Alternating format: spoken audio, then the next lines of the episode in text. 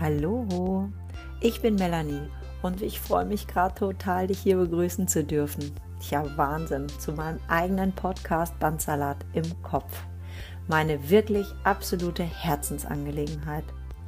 Hier möchte ich dir aus meinem Leben erzählen und Bezug zu verschiedenen Themen nehmen, wie Selbstliebe, Persönlichkeitsentwicklung, die eigenen Werte, Achtsamkeit und Dankbarkeit und natürlich auch auf das Gefühl des Bandsalates im Kopf. Es geht unter anderem darum, wie es sich für mich angefühlt hat, an einer Depression erkrankt zu sein und was es auch heute mit Spiritualität und vor allem dem Podcast hier zu tun hat. Und wenn dir gefällt, was du hörst, dann freue ich mich natürlich, dich als Abonnent oder Abonnentin zu begrüßen. Und wenn du gerne noch tiefer in die Themen einsteigen möchtest, das kann entweder im persönlichen Austausch des Coachings oder durch eine Teilnahme an einem meiner bald folgenden Seminare sein. Dann freue ich mich über eine Nachricht von dir unter ltcoach.melanie at gmail.com.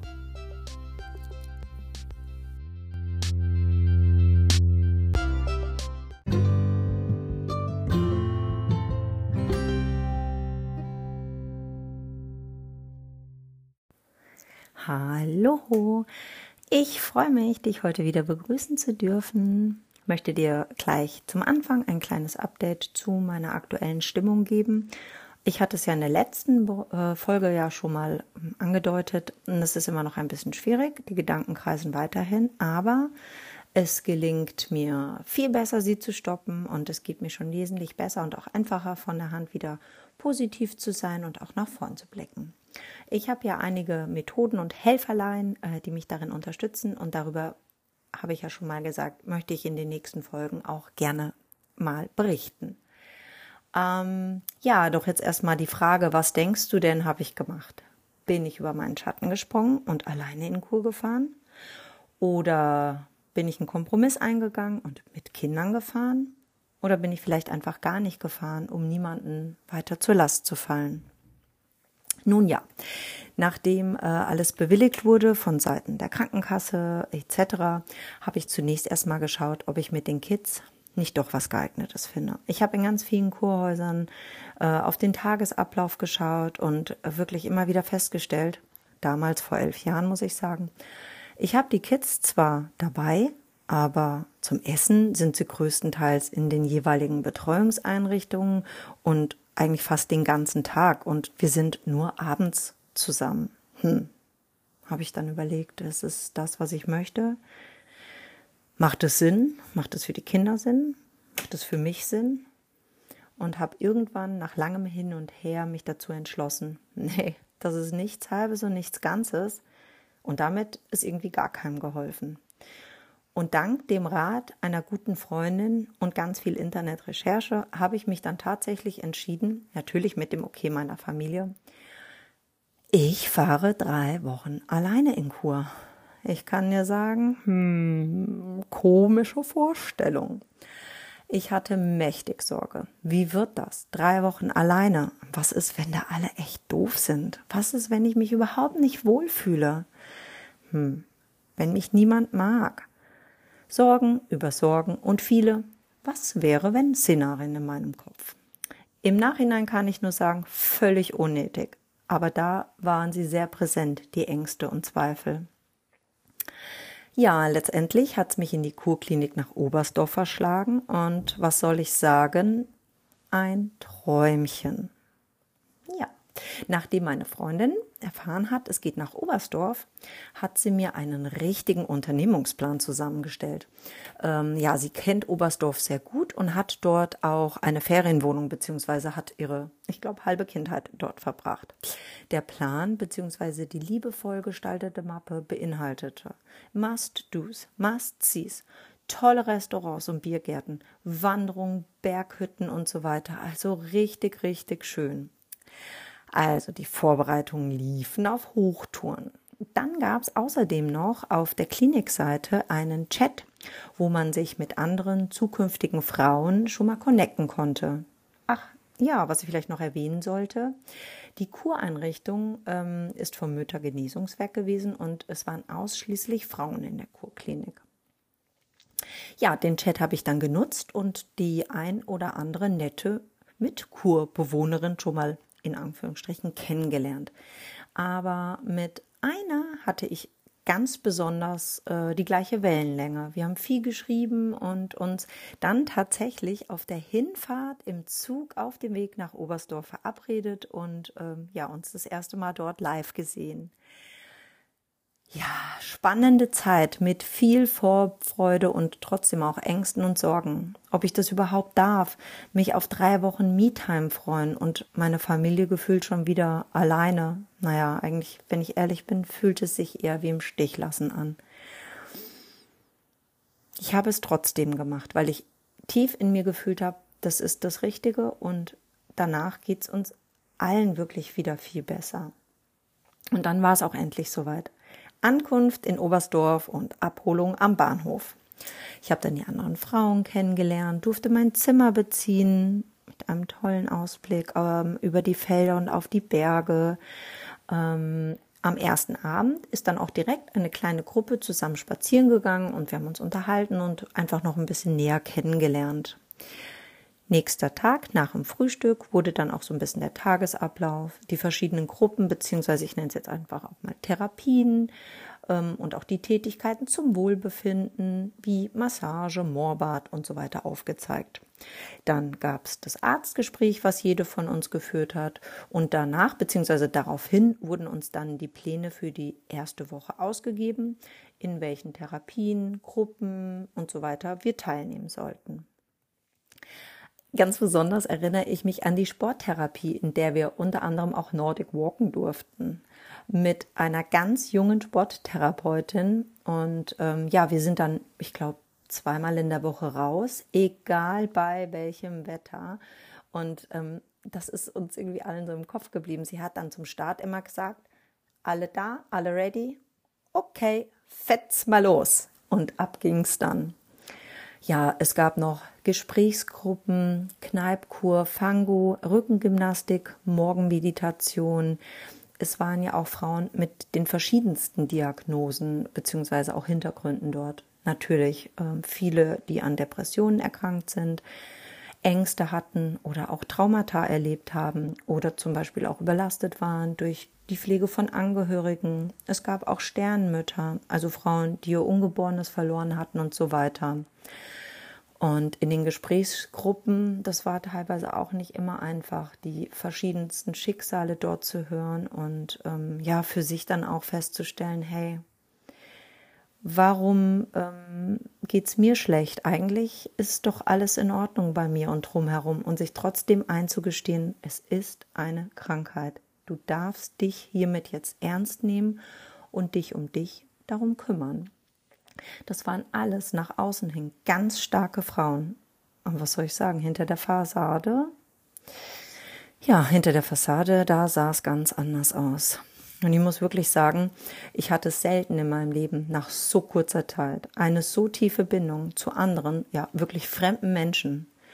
Kein Wunder, denn jede der Begegnungen war tief und alles andere aber keinesfalls oberflächlich.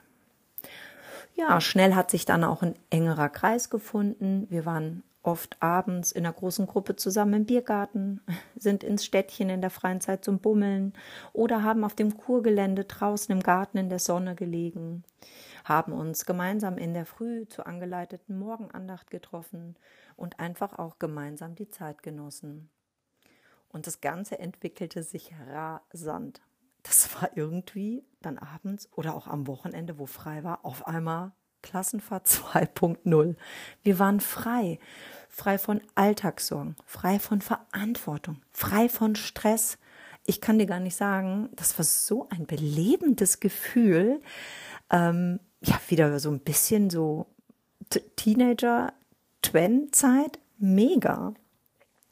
Ähm, wir sind zusammen in die Berge zum Wandern, sind auf die Hütten, haben lecker gegessen, abends wieder in den Biergarten. Ach, da fällt mir ein, übrigens, Grüße an die ganzen Polizisten, die regelmäßig mit uns gelacht und in dem Biergarten gefeiert haben. Denn, das haben wir dann erfahren, ein paar Orte weiter war das Kurzentrum bzw. Reha-Zentrum der Polizei NRW. Und die Jungs waren quasi auch auf Kur. Das war wirklich eine herrliche, lustige, unbeschwerte, fröhliche Zeit.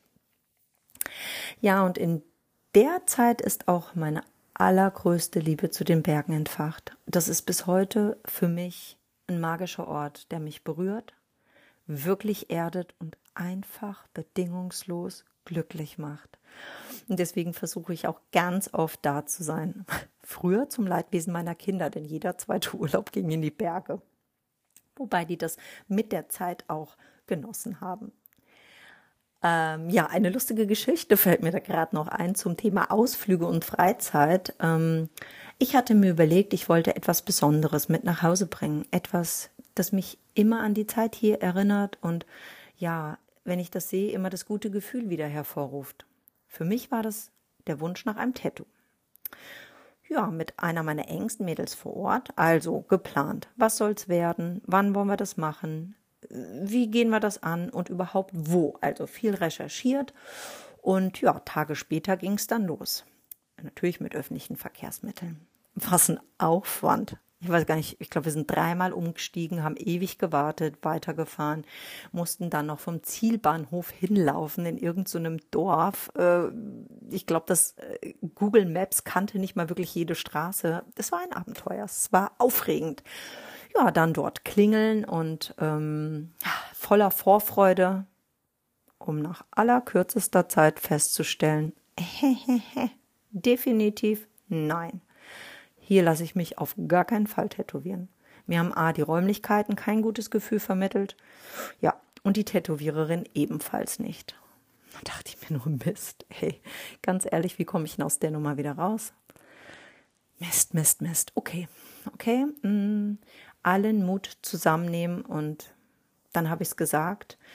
Mir tut es wirklich leid, aber ich habe es mir überlegt und ich, ich möchte das nicht. Ich möchte mich heute und hier nicht tätowieren lassen. Das wiederum fand die Dame überhaupt nicht toll und ja, hat dann auch eher unprofessionell reagiert. Mhm, okay, ja, danke auch. Und die Zeit hätte ich mir ja dann sparen können. Da hätte ich auch direkt zu meiner Freundin auf den Geburtstag fahren können.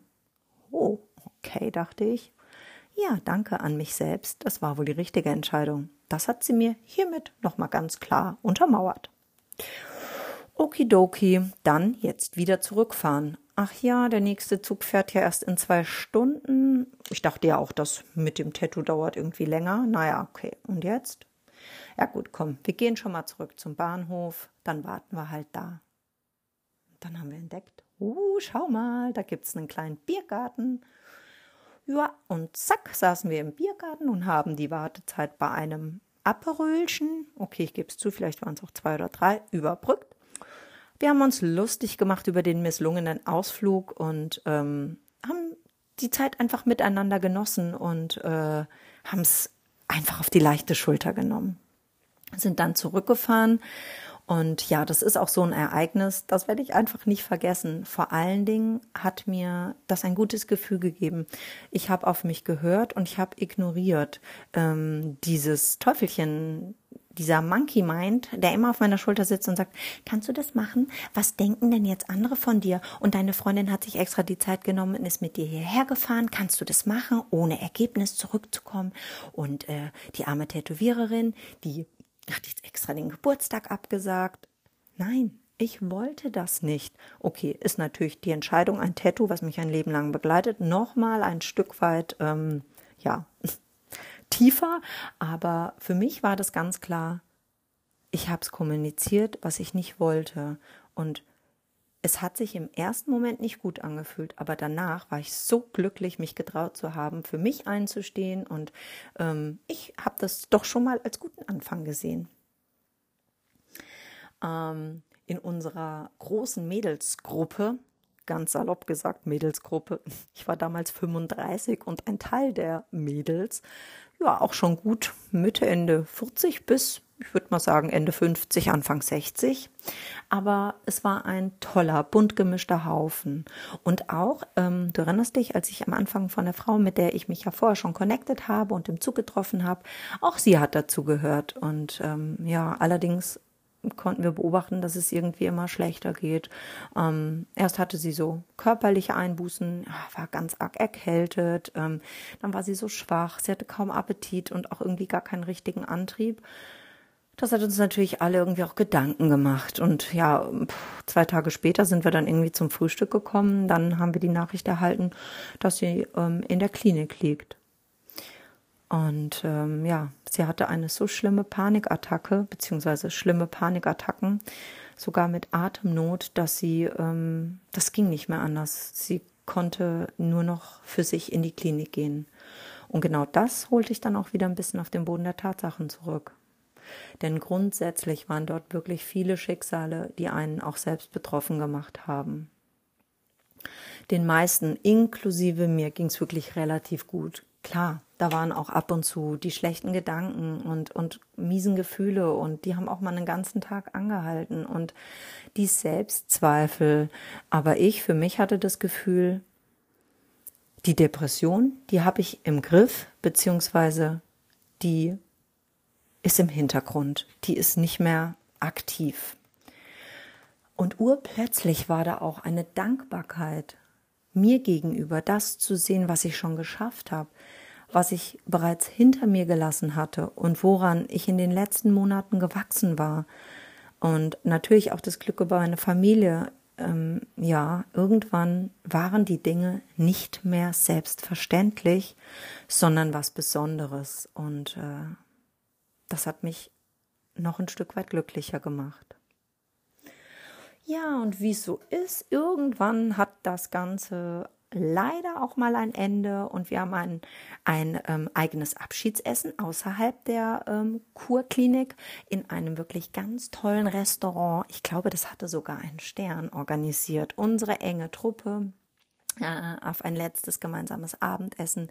Wir haben uns dann noch so kleine ähm, Geschenke gemacht und Karten geschrieben. Das war lustig, das war traurig, das war beängstigend, das war fröhlich, das war belastend oh, das war alles in allem einfach auch irgendwie schwer zu beschreiben. Ja, und am nächsten Tag ging es dann mit Tränen in den Augen nach wundervollen drei Wochen wieder nach Hause. Natürlich habe ich mich auch auf zu Hause gefreut, aber dort wartete ja wieder der Alltag mit der Verantwortung für die Familie, für den Job, für mich, ähm, aber auch mit ganz vielen tollen Erinnerungen und auch mit dem Gedanken, Dinge in Zukunft anders anzugehen und zu betrachten. Und was hatte ich außerdem im Gepäck? Eine wirklich tolle Freundschaft zu drei wundervollen Mädels. Grüße gehen raus nach Berlin, nach Frankfurt und nach Hamburg. Ich bin bis heute sind wir oder ich bin wir sind bis heute ähm, miteinander im engen Kontakt befreundet, tauschen uns aus und wir versuchen uns mindestens einmal im Jahr zu treffen. Ähm, eigentlich ist es mittlerweile eine feste Dreiergruppe geworden, aber ähm, ich habe zu allen noch einen tollen Kontakt und genieße das sehr. Ja, Grüße an euch gehen von Herzen hier raus. Dann war ich wieder zu Hause und dort bin ich natürlich auch weiterhin ganz regelmäßig zu meiner Therapeutin gegangen. Und ich habe auch weiterhin einmal in der Woche an der tiefen psychologischen Gruppe in der Klinik ähm, teilgenommen. Und was noch viel toller war, ich war ja schon immer ein Pferdemädchen. Ich habe endlich wieder angefangen, meinem Hobby nachzugehen. Und ich habe meinen Energietank bei den Pferden aufgeladen. Und meine große Pferdeliebe hält bis heute an.